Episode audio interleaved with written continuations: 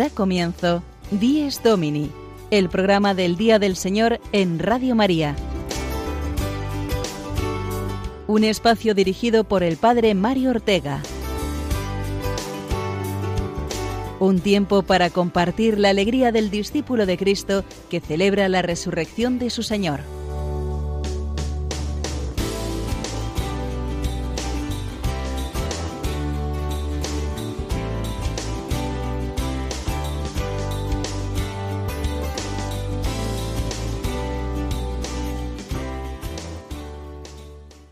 Buenos días, queridos y madrugadores amigos de Dies Domini. A quien madruga, Dios le ayuda, y lo hace en este domingo último de Adviento, pegado al día de Nochebuena, con todas las bendiciones que esperamos de parte de Dios hecho hombre que viene a salvarnos. Bienvenidos a una edición más de nuestro programa, que como sabéis tiene como objetivo hacernos vivir mejor el día del Señor, el domingo.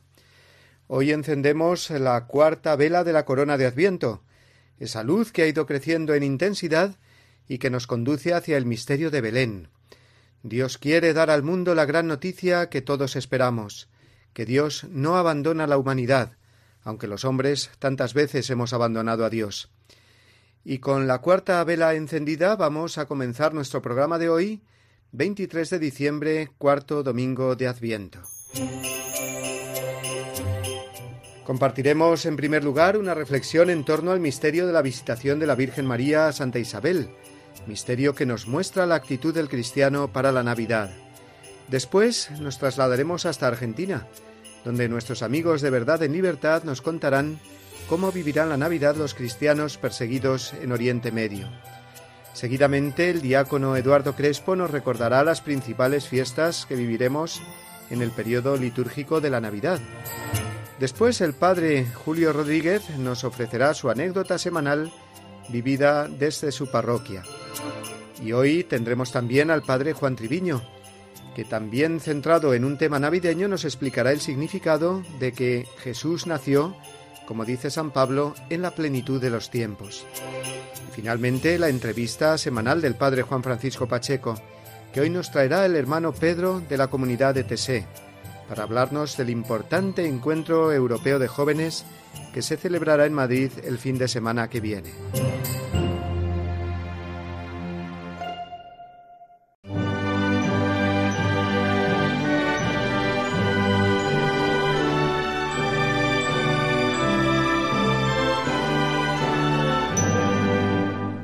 El Evangelio de este cuarto domingo de Adviento nos muestra el encuentro entre María, embarazada de Jesús, y su prima Isabel, embarazada de Juan Bautista. Y es que este misterio, la visitación de María y la acogida de Isabel, es un signo de lo que debe ser nuestra Navidad. Dios viene a nosotros y nosotros podemos acogerlo. La visitación de María e Isabel es como una pre-Navidad. Antes que los pastores y los magos, Jesús fue reconocido y adorado por Juan, cuando ambos todavía estaban en el vientre de sus madres. ¡Qué fiesta de la vida! El Evangelio es siempre provida, y la Navidad es acoger al que es el autor de la vida, como sucedió en aquella casa. ¿Quién soy yo para que me visite la madre de mi Señor? La pre-Navidad del misterio de la visitación nos indica la auténtica actitud que hemos de tener para vivir nuestra Navidad. Lo contrario sucedería unos meses después, cuando Jesús iba a nacer y no encontró acogida en ninguna casa ni posada de Belén. Estamos a dos días de celebrar la Navidad y este mismo misterio de acogida y rechazo se proyecta en nuestra vida y en nuestro mundo de hoy. A Jesús lo podemos acoger como Isabel o ignorarlo y rechazarlo como los habitantes de Belén. A pesar de que Belén, la más pequeña de las aldeas de Judá, vería nacer al Mesías, aquellos lugareños estaban más centrados en sí mismos, en sus cenas y folclore, que en acoger a Dios que estaba llamando a sus puertas. Tantos siglos esperando al Mesías y se quedaron sin Navidad. ¿No nos puede ocurrir a nosotros, cristianos de hoy, lo mismo? Dios está llamando a la puerta de nuestro corazón y de nuestra sociedad, como en la noche de Belén. Podemos hacer una bonita fiesta tradicional, con cenas, luces, villancicos y regalos, y a pesar de ello, quedarnos sin Navidad, porque no escuchamos sonar nuestra puerta. los cristianos podemos también mundanizar la Navidad. Así nos lo advertía hace unos días el Papa Francisco. Mundanizar la Navidad es ignorar a Jesús que viene a llenar nuestro corazón, porque ya lo tenemos lleno de las ofertas del mundo consumista e individualista. Mundanizar la Navidad es no abrir ni el corazón a Dios estos días, ni los brazos al prójimo. Hoy, a las puertas de la Navidad, o lo que es lo mismo, Jesús a nuestra puerta, la Virgen María nos muestra el camino para tener una verdadera Navidad en nosotros, en nuestra familia y en la sociedad. He aquí la esclava del Señor. Así se le abre la puerta de la fe a Dios. He aquí la servidora del prójimo, de su prima y Santa Isabel en la visitación. Así abre su puerta para la acogida al hermano.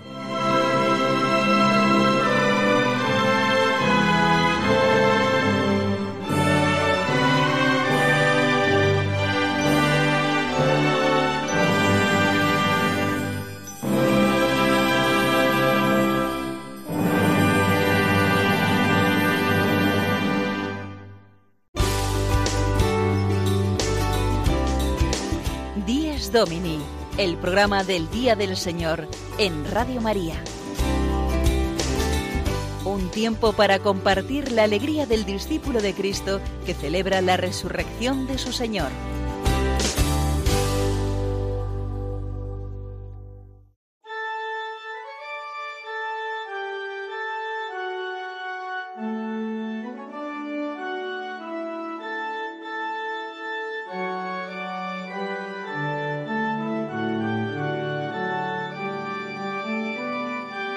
De luz nueva se viste la tierra, porque el sol que del cielo ha venido, en el seno feliz de la Virgen de su carne se ha revestido. El amor hizo nuevas las cosas, el Espíritu ha descendido, y la sombra del que es poderoso en la Virgen su luz ha encendido. Ya la tierra reclama su fruto, y de bodas se anuncia alegría. El Señor que en los cielos moraba, se hizo carne en la Virgen María. Gloria a Dios, el Señor poderoso, a su Hijo y Espíritu Santo, que en su gracia y su amor nos bendijo y a su reino nos ha destinado. Amén.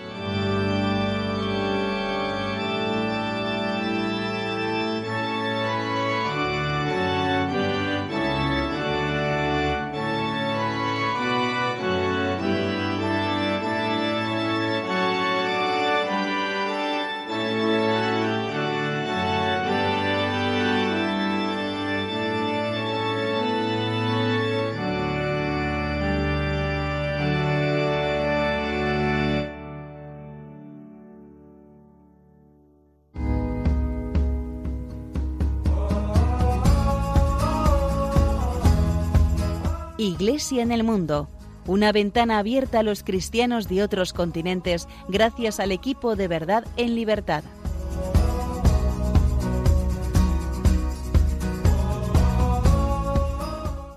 En estos días nos estamos preparando para celebrar la Navidad como debe ser, cristianamente. Más allá de los problemas personales que cada uno atraviese, o de tristes recuerdos que algunas personas tienen de celebraciones pasadas de la Navidad, vivimos fundamentalmente estos días en nuestra España de raíces católicas, bienestar y libertades. Hoy en nuestra sección Iglesia en el Mundo nos acercamos a esos hermanos cristianos que esperan con gozo, como nosotros, el nacimiento del Niño Dios, pero que viven, a diferencia de nosotros, en un ambiente fuertemente hostil contra sus creencias. En primer lugar acudimos a la tierra bendita en la que nació el Redentor del mundo. Las hostilidades crónicas entre Israel y Palestina afectan dolorosamente a los cristianos de Tierra Santa. También les ocasiona dificultades su condición de minoría religiosa entre judíos y musulmanes. La división política incide negativamente en el seno de muchas familias cristianas, que quedan divididas a uno y otro lado de la frontera. Tristemente, un año más, el gobierno de Israel prohíbe a los cristianos de Gaza ir a celebrar la Navidad con sus familiares. La entidad Middle East Concert precisó que casi todas las solicitudes de permisos de viaje fueron rechazadas. Anteriormente ya había sucedido. En la Navidad de 2016, los permisos otorgados por las autoridades israelíes a los cristianos de Gaza apenas superaron los 600. Otro territorio vinculado a la infancia de Jesús es Egipto, donde la Sagrada Familia vivió largos años huyendo de la persecución de Herodes. ¿Cómo vivirán estas Navidades los cristianos de Egipto? No cabe duda de que mantienen viva la memoria del ataque armado, el 29 de diciembre del pasado año, de dos yihadistas a un templo copto ortodoxo de El Cairo, que costó la vida a diez cristianos. El gobierno al menos viene preparando un buen regalo de Navidad para los cristianos, que vienen sufriendo la violencia del grupo fundamentalista Hermanos Musulmanes especialmente desde 2013. En los dos últimos años, el gobierno de Egipto restauró y regularizó más de 500 iglesias. Los proyectos de reestructuración y modernización de los templos cristianos fueron propuestos por el presidente Abd al-Fattah al-Sisi para eliminar las consecuencias de las agresiones de los hermanos musulmanes que golpearon estas iglesias desde agosto de 2013. El patriarca Atahuadros II indicó que el gobierno actual está curando las cicatrices dejadas por heridas profundas. Nuestra solidaridad y oración se dirige en estas fechas navideñas también a los cristianos de Pakistán. Ellos son conscientes de que se juegan la vida por el simple hecho de acudir a la misa de Nochebuena o de Navidad. Todavía es reciente el recuerdo de la masacre que un grupo talibán perpetró contra mujeres y niños que celebraban la Pascua de 2016, con más de 70 fallecidos. En esta situación de tensión y de presumibles atentados terroristas, el gobierno de Pakistán ha implementado un plan especial para proteger las iglesias en Navidad. El rector de la Catedral de San Patricio en Karachi, Mario Rodríguez, aseguró que los agentes garantizaron la cooperación y el pleno apoyo a las celebraciones del día de Navidad. Después de la absolución de Asia Bibi, la situación es delicada y tenemos preocupaciones, afirmó. Por su parte, el, inspector general de SID, Sied Imam, sostuvo que se garantizará protección extraordinaria a los cristianos en este periodo. En la ORE, más de 10.000 policías protegerán las iglesias. Concluimos en la India nuestro acercamiento a hermanos cristianos perseguidos en, fechas de eh, navideñas. En muchas regiones de la India no les es fácil a los cristianos llevar el mensaje de paz de la Navidad a sus compatriotas. Sin ir más lejos, el año pasado las autoridades de la región de Madhya Pradesh, impelidos por grupos hinduistas radicales, encarcelaron durante varias horas a dos sacerdotes y a treinta seminaristas solamente por querer interpretar villancicos de Navidad. Este año la India se acerca a la Navidad con una situación de grave tensión social. Está claro que cuando no se permite divulgar la paz de Dios, se agudizan los conflictos entre los hombres. Alertan que India está al borde de una guerra de religiones entre hindúes y musulmanes. El fundador de la red cristiana Persecution Relief, Shibu Thomas, afirmó que ni siquiera la policía está exenta de los fanáticos hostiles y descarados. Los llamados protectores de vacas asesinaron con un disparo en la sien al inspector de policía de Uttar Pradesh, Subodh Kumar Singh. Un sentido de impunidad alienta a los fanáticos religiosos, lamentó Thomas, y agregó que entre las minorías hay mucho miedo y un sentimiento de profunda inseguridad.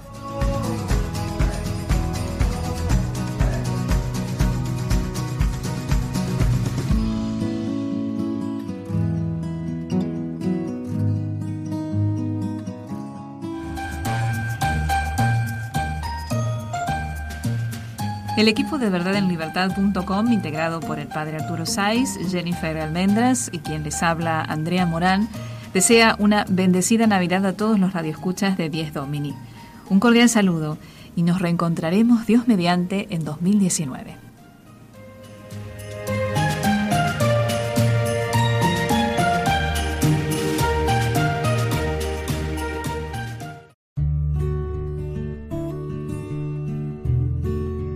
Es importante que se tenga conciencia clara de la íntima vinculación entre la comunión con Cristo y la comunión con los hermanos.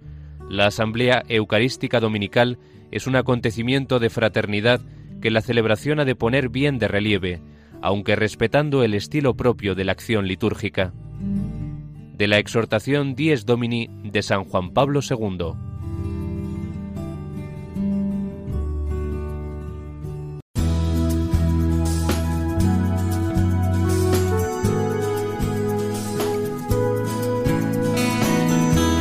Celebramos nuestra fe. El apunte litúrgico semanal a cargo de Eduardo Crespo.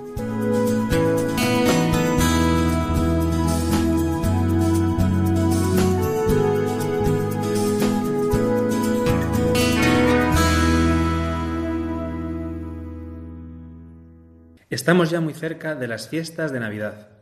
Seguro que muchos escucharemos en estos días o incluso expresaremos nuestra felicitación diciendo Felices Pascuas, o llamaremos a la fiesta Pascua de Navidad, o adornaremos nuestras casas y comunidades con flores de Pascua. La Navidad tiene una especial unión con la Pascua. Comienza nuestra redención consumada en la entrega sacrificial de Jesús en la cruz y en su resurrección. La liturgia de la Iglesia celebra el único misterio de Cristo que se va desarrollando a lo largo de las fiestas del año litúrgico. Después de la celebración del misterio pascual de Jesús, la Iglesia no tiene celebración más santa que la del nacimiento del Señor y de sus principales manifestaciones. De hecho, celebraremos el nacimiento de Cristo con la celebración de la Eucaristía, celebración del misterio pascual.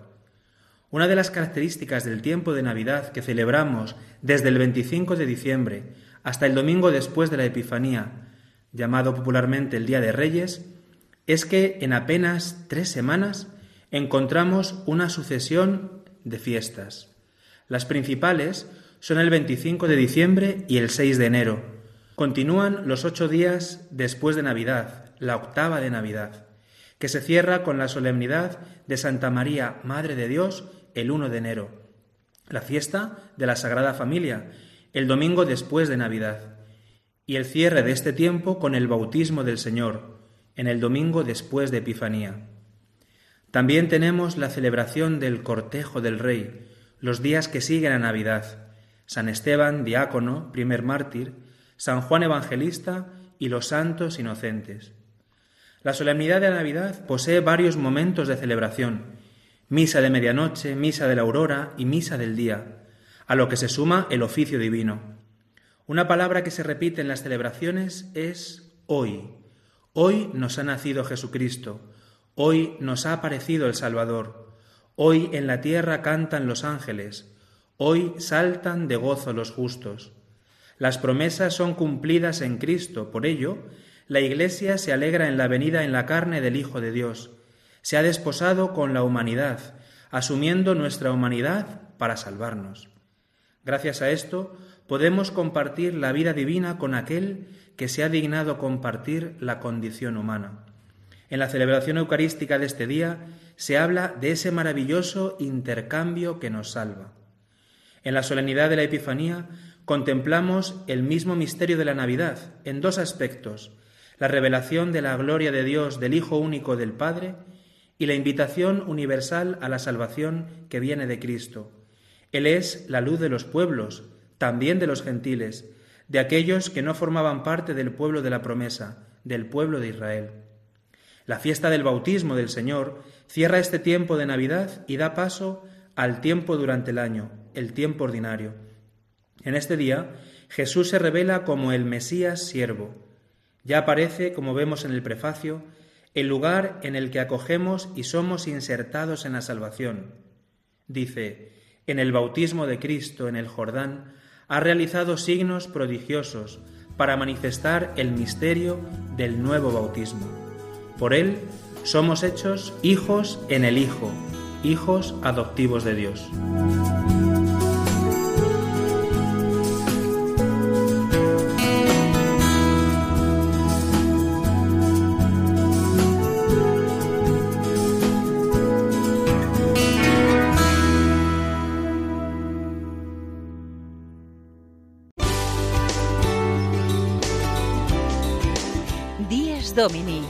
Programa del Día del Señor en Radio María. Un tiempo para compartir la alegría del discípulo de Cristo que celebra la resurrección de su Señor.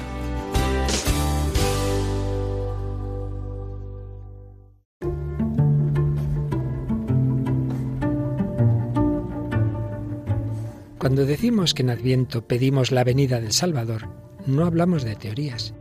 Realmente, nuestro mundo está herido por el egoísmo, la autosuficiencia, la indiferencia, las mil adicciones que nuestra sociedad fomenta.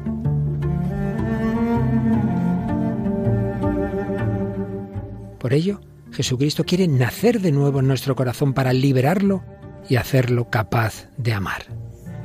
Radio María quisiera ser instrumento de la Virgen para invitar a todos los hombres a prepararse al nacimiento de su Hijo, el Salvador que necesitamos.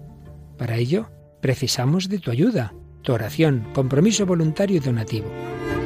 Puedes informarte de cómo colaborar llamando al 91 822 8010 o entrando en nuestra página web radiomaria.es. Radio María la fuerza de la esperanza.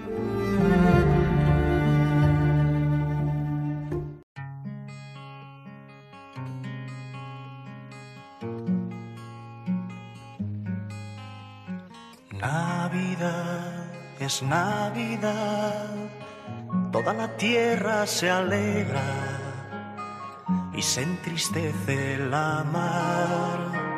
Marinero, ¿a dónde vas? Con esta bella melodía cantaba José Luis Perales la ternura y el calor de la Navidad. Haz tu barca un altar, deja el odio y ven conmigo porque llegó Navidad. La verdadera Navidad, ya sabemos, no es un simple sentimiento de cercanía humana, sino que tiene un motivo bien concreto. Jesús, que nace en Belén y en cada corazón humano, es el Dios eterno hecho hombre, el mismo que nos mandará amarnos los unos a los otros con el mismo amor con que Él nos ha amado. Y es que en Navidad resuena aún más fuerte en el corazón la llamada de Dios que nos invita a salir de nosotros mismos, a salir al encuentro del hermano. Estas Navidades no pensemos solo en nuestros planes individualistas, alimentados tantas veces por el consumismo. Pensemos en visitar a alguna persona sola o enferma, como quien se acerca al portal de Belén Adoremos a Dios con las obras de caridad, hacia los pobres que se atienden en nuestra parroquia, por ejemplo, las personas en dificultad, las familias con problemas. Que no pase esta Navidad sin tener detalles concretos de caridad. El mundo necesita saber por nuestras obras que Jesús sigue naciendo en el siglo XXI, en medio de tanta oscuridad, pecado y sufrimiento.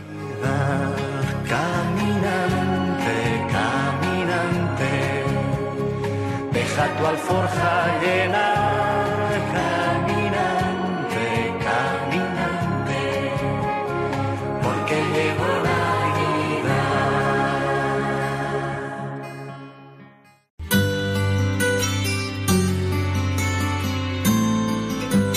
El domingo desde mi parroquia.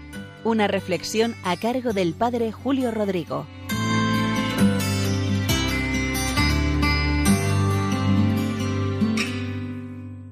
Muy buenos días a todos desde mi parroquia de San Cristóbal de Boadilla del Monte. Hoy, ya que estamos tan cerca de la fiesta de la Navidad, casi podríamos decir que en las vísperas de la Navidad, mañana lunes empezaremos en su víspera a celebrar el nacimiento de Cristo, les voy a contar una historia que es un poco triste, pero que la he recordado con motivo del nacimiento de Cristo. Porque cuando nosotros leemos el texto del Evangelio de Lucas, que es el que más información nos da del nacimiento del Señor, hay un apunte que siempre nos deja con un poco de tristeza, un pozo de melancolía, porque la Sagrada Familia llegó allí con su hijo, María lo llevó en su vientre, llegaron a Belén y nos dice San Lucas que no había sitio para ellos en la posada nadie les abrió sus casas, ni tan siquiera ese lugar donde se acogía a los que estaban de viaje, tampoco hubo ni un huequito para ellos. Al ver esto que sucedió con Jesús, que sucedió después a lo largo de toda su vida. Nos dice el Evangelio de San Juan que vino a los suyos, pero los suyos no lo recibieron. También el mismo Señor en un momento dado dijo que las zorras tienen madriguera, los pájaros nidos, pero el Hijo del Hombre no tiene ni donde reclinar la cabeza. Y así sucedió que al final de sus vidas murió en la cruz, apartado de todos, más allá de las murallas de Jerusalén. Pues bien, he recordado una historia que me sucedió aquí en la parroquia. Había nacido un niño en un hospital cercano, un niño que había nacido prematuramente. Sus padres se ve que todo entristecidos, pues no se hicieron cargo del cadáver de este pequeño. Al cabo del tiempo, se ve que después de varios requerimientos a los padres, la juez ordenó al ayuntamiento que procediese al entierro. Y el concejal me contó la historia. A mí me llegó al corazón y yo le acompañé al concejal en el entierro de ese niño. Me pidió que hiciese las oraciones del entierro. El caso es que cuando cogí el coche para bajar al cementerio, me vino a la mente un salmo, el Salmo 27, que dice, el Señor es mi luz y mi salvación, el Señor es la defensa de mi vida, ¿quién me hará temblar? Y una de las estrofas dice, si mi padre y mi madre me abandonan, el Señor me recogerá. Y es que inmediatamente lo relacioné con este niño, porque literal, si mi padre y mi madre me abandonan, el Señor me recogerá. Y bajé con esa confianza, el Señor lo acogerá, el Señor lo recogerá, el Señor lo salvará. Y al hacer las oraciones le dije yo al concejal, le podemos poner un nombre, porque hacer unas oraciones sin dirigirnos a él con un nombre parecía un poco raro. Y el nombre que elegimos fue Jesús. Jesús, que también fue rechazado, Jesús lo acogerá, Jesús lo recogerá, que lleve el mismo nombre del Señor.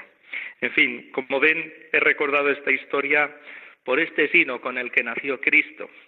Y hagamos nosotros lo contrario. He oído en más de una ocasión que en Polonia, en la noche del nacimiento de Cristo, en Nochebuena, ponen una velita en las ventanas, en los balcones, una vela encendida. Quieren expresar que ahí hay un hogar que acoge a Cristo, que ahí hay un hogar que no quiere rechazarle, que si cuando nació muchos no lo descubrieron y lo aceptaron, ahí hay un corazón dispuesto a acogerlo. Pues acojamos a este niño que nace, abrámosle bien nuestro corazón y recordemos lo que dice el Salmo, el Salmo 27 que yo recordé cuando bajaba a enterrar a esta criatura, también rechazada desde los inicios. Que el Señor es luz, que el Señor es salvación, que el Señor es defensa para nuestra vida. Muy buenos días a todos.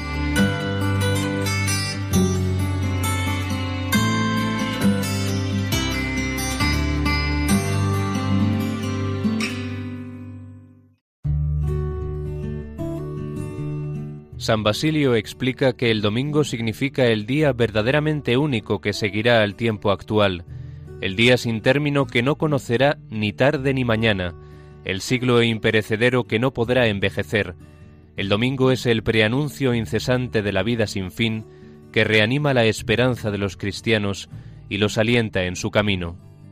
De la exhortación Dies Domini de San Juan Pablo II.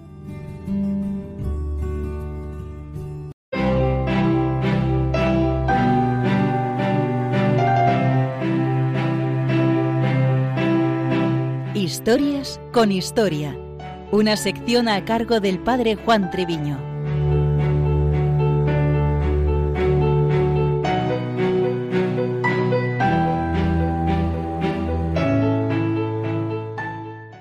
Hoy ya nos encontramos en el cuarto y último domingo del tiempo de Adviento.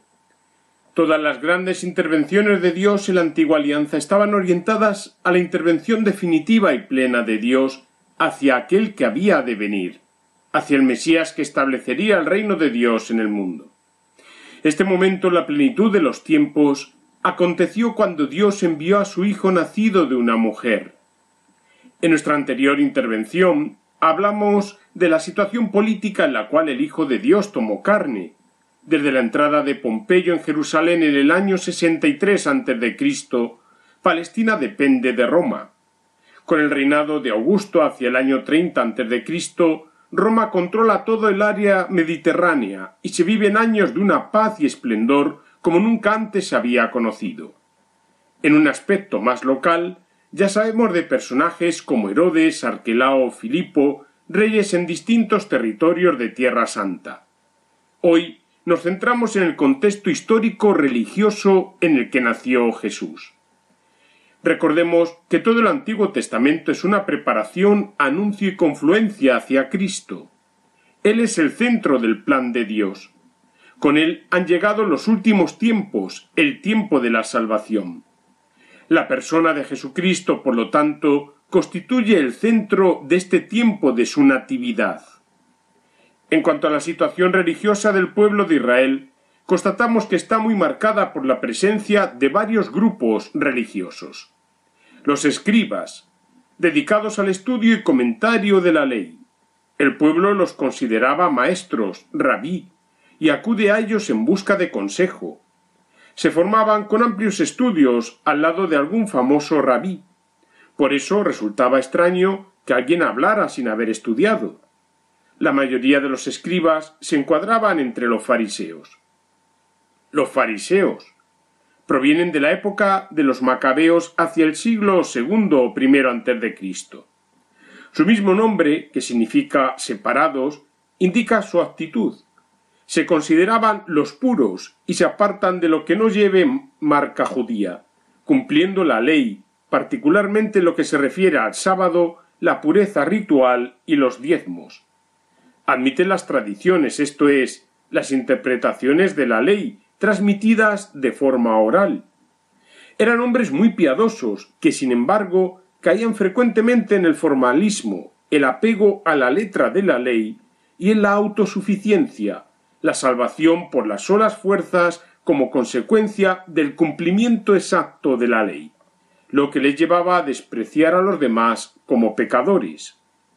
En lo político eran tolerantes con el poder constituido, prefiriendo vivir tranquilos y no buscando enfrentamientos, llegando incluso a favorecer que fuesen quitados de en medio los que ocasionasen problemas con los romanos. De hecho, tras la destrucción de Jerusalén en la revuelta del año 70, los fariseos son el único grupo que sobrevive. Los saduceos eran de origen sacerdotal, en época romana alcanzan su máxima influencia al aceptarlos y entre ellos son escogidos los sumos sacerdotes. Apenas influyen en el pueblo, rechazan las tradiciones de la ley oral y no admiten doctrinas como la resurrección o la existencia de los ángeles. Estaban muy instalados en lo material, aunque son rigoristas en lo determinado por la ley. Los sacerdotes se dedicaban sobre todo al culto en el servicio del templo. La élite sacerdotal era saducea y estaba sometida al poder civil. De hecho, el sumo sacerdote era nombrado o cesado por los romanos. Llama la atención cómo llegaron a perder incluso el sentido religioso. En la época de Jesús, el sumo sacerdocio lo detenta la familia de Anás. A su vez, en el grado menor había buen número de sacerdotes ejemplares con espíritu religioso que ejercían con esmero las funciones del culto y orientaban la oración del pueblo. Es por ejemplo el caso de Zacarías. Los esenios son conocidos por las referencias de escritos antiguos como los de Flavio Josefo, Filón y Plinio, y se ha profundizado en su estudio a partir del año 1947 con los descubrimientos del Qumran de origen sacerdotal, formaban una especie de congregación religiosa con vida común y compromisos como el celibato y la renuncia a la propiedad personal. Profundamente religiosos, se consideraban miembros de la nueva alianza y cuidaban con esmero las purificaciones rituales y el banquete ritual. En cuanto a aspectos doctrinales, defendían un cierto dualismo. Junto a estos grupos más numerosos también había que añadir los samaritanos y otras comunidades de orientación religioso-política, como los celotas y los herodianos. Tal es la situación del mundo a la llegada de Cristo. Tanto el mundo judío, sobre todo los pobrecillos de Yahvé, como el mundo pagano, con sus religiones mistéricas o diversas filosofías, se caracterizan por un profundo anhelo de salvación. El pueblo estaba en expectación. Se experimenta sobre todo la opresión que es consecuencia del pecado y que hará que muchos acojan la salvación gratuita concedida por Dios en Jesucristo. Por lo demás, la unificación del mundo bajo el Imperio romano va a favorecer grandemente la rápida expansión del mensaje cristiano. Como alguna consideración podemos indicar, en primer lugar, valorar la Iglesia en su visibilidad como el nuevo pueblo de Dios. En ella, por deseo del mismo Jesucristo, están todos los medios con los que nos llega la salvación. Hay una continuidad y plenitud histórica en todo ello. En segundo lugar, animar en la virtud y el don de la esperanza. Es algo muy necesario en nuestro tiempo. Nos cuesta comprender la grandísima novedad de la venida de Jesucristo.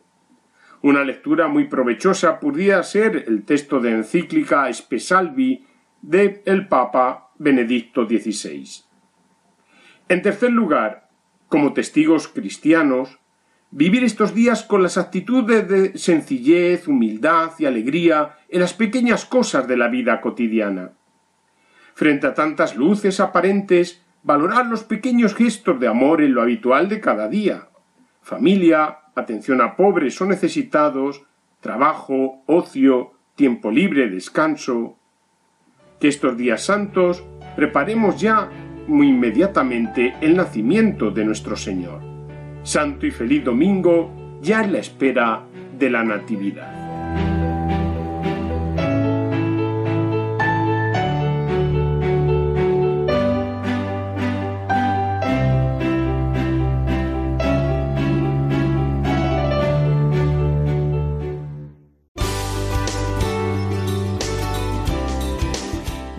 Domini, el programa del Día del Señor en Radio María. Un tiempo para compartir la alegría del discípulo de Cristo que celebra la resurrección de su Señor.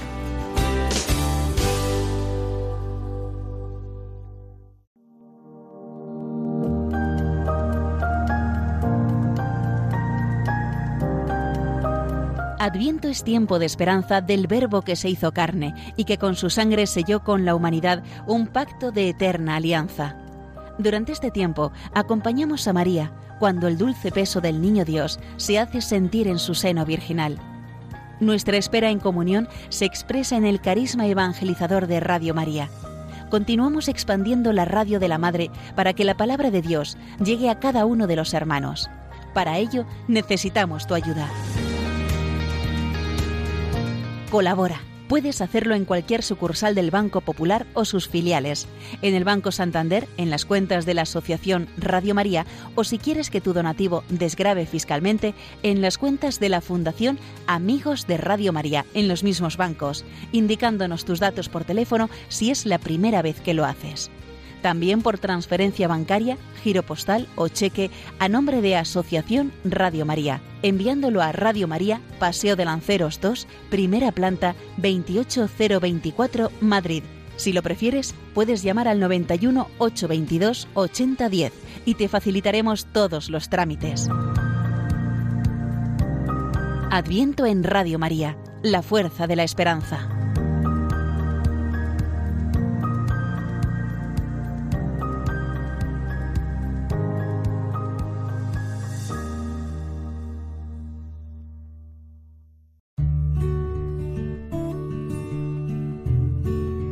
El domingo es para el cristiano un día bendecido y santificado por Dios, o sea, separado de otros días para ser, entre todos, el día del Señor.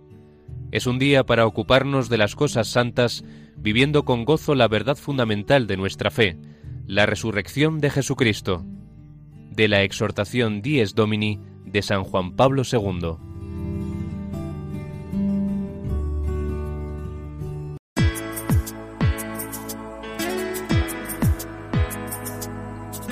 Firmes en la Fe. La entrevista de la semana de la mano del Padre Juan Francisco Pacheco.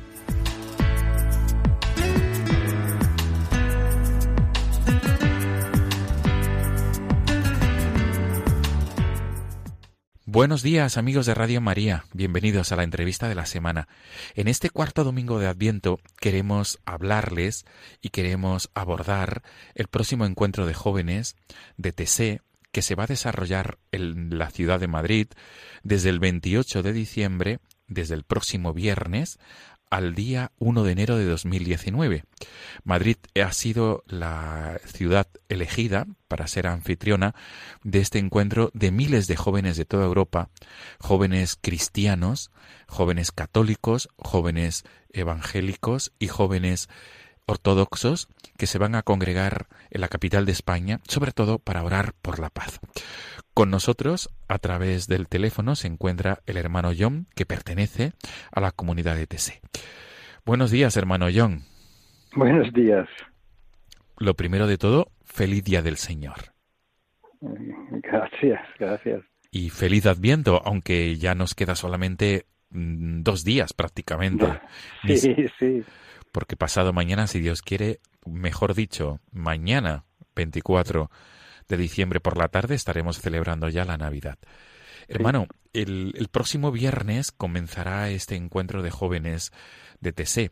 Eh, quisiera, grosso modo, hermano, muy brevemente, que por favor nos explicara eh, qué son los encuentros de jóvenes de TC y qué es el Sí. carisma de TC. Sí. Beh, Bien, eh, bien, Tézé es un lugar en Francia, es un, un pu- pueblecito donde está esta comunidad de hago parte, que es una, comunidad monástica, pero es también ecuménica con hermanos de distintas iglesias y internacional. Yo vengo de los Estados Unidos, por ejemplo, y este, nuestra comunidad acoge a muchísimos jóvenes en, en todo el año que vienen para una semana de oración, de eh, aprofundización de la palabra de Dios, de vida comunitaria y todo eso. Pero eh, falta el contacto con la iglesia local, porque, porque Tese es un lugar muy afuera de las ciudades. Entonces organizamos también encuentros en, en los gran- las grandes ciudades de Europa y en otros continentes para vivir esta comunión con la iglesia, con las parroquias, con las familias. Y este año lo hacemos en Madrid. El, el, el centro de esto es la búsqueda de la paz y de la comunión, ¿no? Porque eh, es- es- es- siendo una comunidad ecuménica queremos testimoniar de esta necesidad de la unidad entre, entre todos los discípulos de Jesucristo. Hermano, ¿cuántos jóvenes esperan que participen en este encuentro? Eh, más o menos 15.000 creo eh, llegarán. ¿Y cómo van a ser acogidos? ¿Dónde, mm, ¿Dónde se van a alojar los jóvenes? ¿Y cómo va a ser la, la acogida? Esto es el gran trabajo de la preparación, encontrar a través de los las parroquias de Madrid, encontrar a familias que pueden acoger dos o más jóvenes de manera muy sencilla en el suelo muchas veces, porque los jóvenes traen la, el saco de dormir y todo eso, pero es muy importante vivir con las familias. Entonces, yo creo que la, la grande mayoría de los jóvenes están alo- alojados en las familias y otros en la, con comunidades religiosas o en las parroquias, en las salas y todo eso, pero el contacto con la, con la gente es muy importante por eso. Mm, Hermano, mm, pienso que una gran parte de, esta, de este encuentro de jóvenes va a ser, mejor dicho, una parte importantísima va, va a ser la oración, eh, los encuentros Sí, de oración. ¿Cómo, ¿Cómo se van a desarrollar? Eh, La, la ATC, la oración está al centro de, de nuestra vida. Es una oración de una parte tradicional, porque somos mon- eh, es una comunidad monástica, pero también que- queremos eh, crear una oración que es muy accesible a los jóvenes. Entonces tenemos estos cantos que muchos conocen, algunas palabras que se repiten mucho, y este modo de rezar puede ayudar a una oración meditativa. Eh, entonces la eh, las oraciones tienen mucho silencio, estos cantos meditativos, lectura de la Biblia. Eh, habremos tres, tres oraciones cada día por la mañana en los 170 parroquias que acogen, mediodía en 10 iglesias del centro de Madrid más grande y por fin la tarde en IFEMA, la grande, el grande centro de uh, acogida en, en Sí. la ciudad, todos juntos. En IFEMA estarán todos juntos, ¿verdad? Todos los días del encuentro, hermano. Todos los días del encuentro, del 28 de diciembre hasta el, hasta el 31, 31, sí.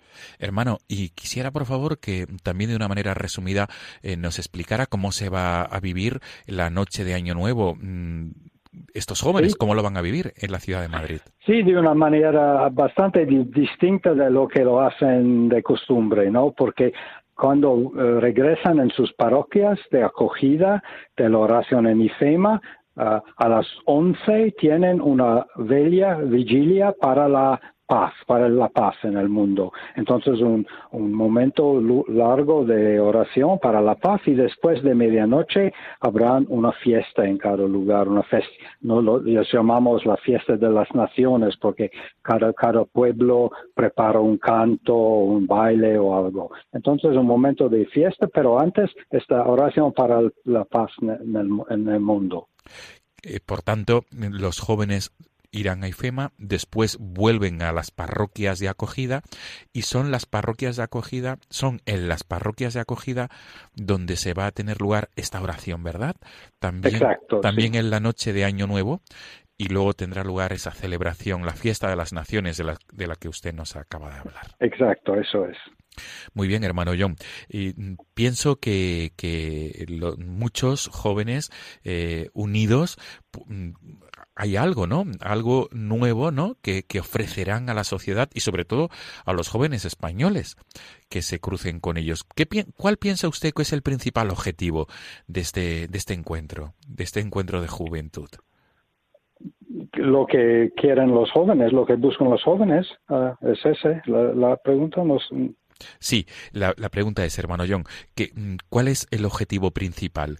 ¿Cuál es eh, lo que, qué es lo que mm, realmente eh, se busca con estos, con este, con este encuentro Ah, de jóvenes? sí, sí, sí. ¿Y qué piensa usted que, que va a aportar este encuentro de jóvenes a los otros jóvenes españoles?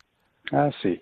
Eh, creo que lo que queremos es que los jóvenes comprenden que no es solamente necesario ir lejos, por ejemplo en TZ, es muy bien eh, ir a TZ para una semana de experiencia de oración y todo eso, pero que es muy importante en la vida cotidiana de, vivir su, búsqueda de fe, su, relación con Dios y todo esto. Y por eso eh, ponemos el acento en estos encuentros del contacto con las parroquias y con la gente. Nos esperamos que ayudará a los jóvenes a comprender que se puede, vivir en, todo lugar eh, estos valores del Evangelio. Y también, por el, otro lado, creo que para los adultos es muy importante que los jóvenes sean presentes en las iglesias, en las parroquias, porque da esperanza, ¿no? Porque se, no son solo personas may mayores que, que están en las parroquias, no, no hay esperanza. Entonces creo que para todos puede ser una, una cosa muy positiva. Muy bien, hermano John, pues nos quedamos con esto que acaba de decir. Y una última pregunta, ¿los adultos que quieran participar en los momentos de oración, ¿es posible? Sí, es posible. Todas las uh, oraciones, sobre todo de mediodía en las, en las iglesias del centro, en IFEMA, son abiertos a todos sin billetes, sin nada, pueden solamente venir, sí, sí. Pues con su permiso vamos a, a dar la página web donde pueden recibir sí. más información, que es www.taice con z.fr barra ES. Esta web es la, la, web que recoge no solo la información del encuentro de jóvenes que comenzará el próximo día 28, sino todo, toda la espiritualidad y todo lo que significa TC. En lengua está en lengua española, lengua castellana. Muy bien, hermano John, pues muy agradecido porque nos acompañe esta mañana en Radio María y sobre todo todo lo mejor para el próximo encuentro de jóvenes europeos en Madrid, aquí, en la capital de España. Muchas gracias a usted. Sí. Hermano John, feliz y santo Adviento y sobre todo, feliz y santa Navidad. Gracias, gracias también a usted. Hasta pronto, hermano. Amigos de Radio María, nos despedimos y nos volvemos a encontrar el próximo domingo si Dios quiere, el domingo de la Sagrada Familia. Hasta entonces, feliz y santa Navidad.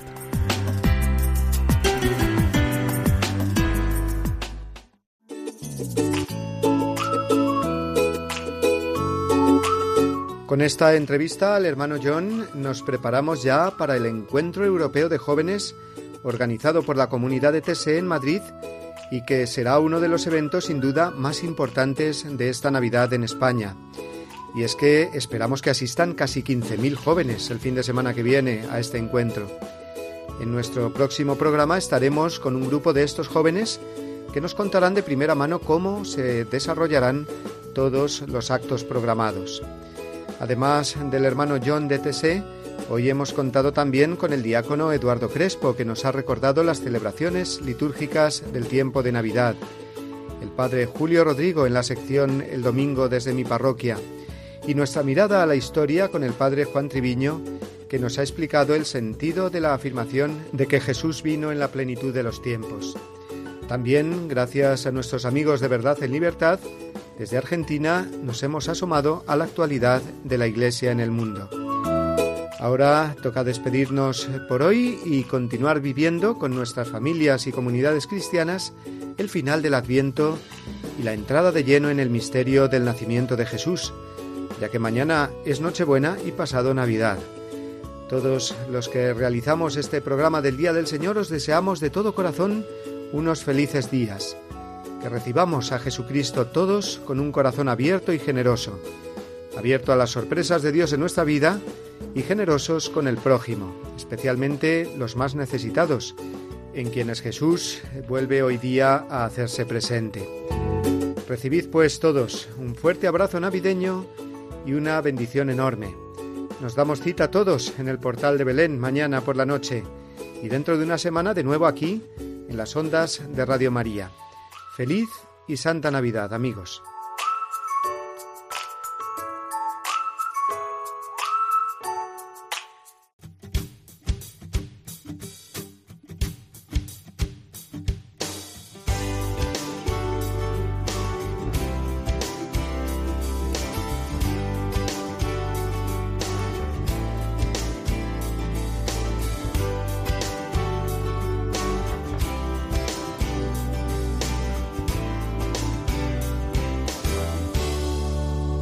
Así termina Dies Domini, el programa del Día del Señor en Radio María.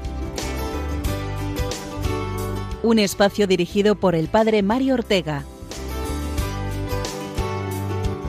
Un tiempo para compartir la alegría del discípulo de Cristo que celebra la resurrección de su Señor.